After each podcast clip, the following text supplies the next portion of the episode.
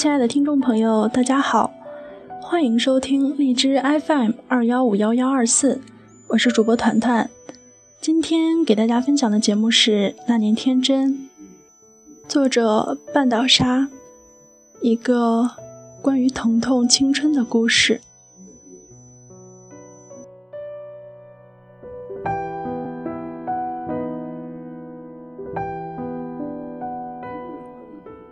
第二章。初相见，刘明明，听起来多少像是一个女生的名字。与她相识完全是一场意外。高中时的我多情而敏感，喜欢看言情小说，喜欢看小说的时候一想自己的白马王子如何出现在我的世界，像是我去奶茶店与某男同时点了同一份奶茶。而奶茶只剩一份的庸俗情节，我不知幻想了多少遍。喜欢追日本动漫，喜欢像龙马一样帅帅酷酷的男生，喜欢一切看起来美好清纯的东西。初次见面，我觉得他就是如此的清纯而美好。夏日的燥热让我昏昏欲睡。困乏的思维和身体总是让我跟不上上课的铃声。毫无意外的，刚踏进校门，上课铃声如期响起。我揉揉惺忪的睡眼，想着既然已经迟到了，也没有必要再催促自己追赶老师的步伐，继续撵着碎步朝教室走去。一阵紧促的铃声闯入耳膜，本来神游的我霎时精神一阵紧张。双脚像是被钉在地上一样，怎么也挪不开步子。应声而来的，除了车铃声，还有一声仓促的“让开”。车子零件散落的声音，像噼啪的爆竹声回荡在空气里。我下意识地紧闭双眼，不忍看见自己被撞得面目全非。可是等我一声尖叫，并以为自己也被撞碎时，周身却没有丝毫痛感。我小心翼翼地睁开眼，就看到了一场壮烈的车祸现场。壮烈，我觉得这个词再合适不过。由于车速过快，撞到校门墩上的车圈已严重变形，呈现九十度的姿势，好像后面有人在叫他，而他急着回头观望一般。车把手则和撞弯的车圈方向相反，你像英勇的烈士一般。就义于两米外的水泥路上，其状惨不忍睹。我小心翼翼地走过去，怯懦略带些许不安，一句问候卡在喉咙里，就是说不出口。我承认，我被你吓坏了。你的左膝因为与地面的巨大摩擦和撞击而迅速渗血，左手臂也一样变得鲜血淋淋。你皱着眉。右手抱着左臂，强撑着站起。我愣愣地站在旁边，不知所措。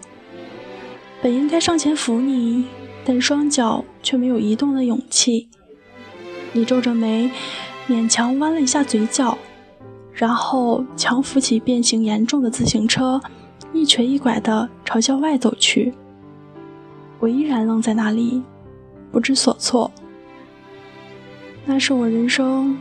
最热的一个午后，也许你曾出现在我的世界里，但我从未注意过。也许因为你如此真实的出现在我的世界里，我才发现，不论我是否刻意注意，你都会像精灵一样，随时出现在我的耳边、眼里、我的心里。之后的再次相遇，没有第一次那样悲壮，却也没有任何剧情。虽然后来你说你看到我从楼上下来，但我们还是像陌生人一样，没有目光的交集，也没有只言片语，因为我始终低着头，没有正视你的勇气。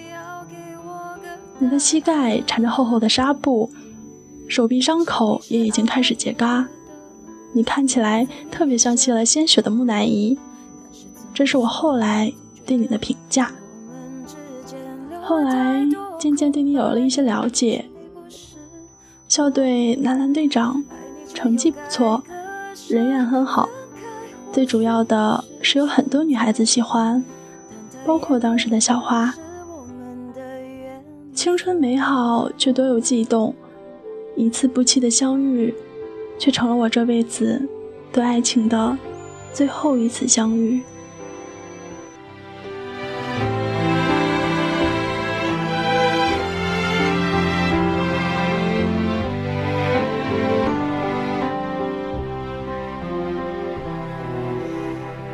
其实很简单，其实很自然。两个人的爱由两人分担，其实并不难，是你太悲观，隔着一道墙不跟谁分享，不想让你为难。你不再需要给我个答案，我想你是爱我的，我猜你也舍不得，但是怎么说，总觉得我们之间留了太多空白格。也许你不是我的，你却又该割舍，分开或许是选择。但它也可能是我们的缘分。我想你是爱我的，我猜你也舍不得。但是怎么说，总觉得我们之间留了太多空白格。也许你不是我的，爱你却又该割舍，分开或许是选择。但它也可能是我们的缘分。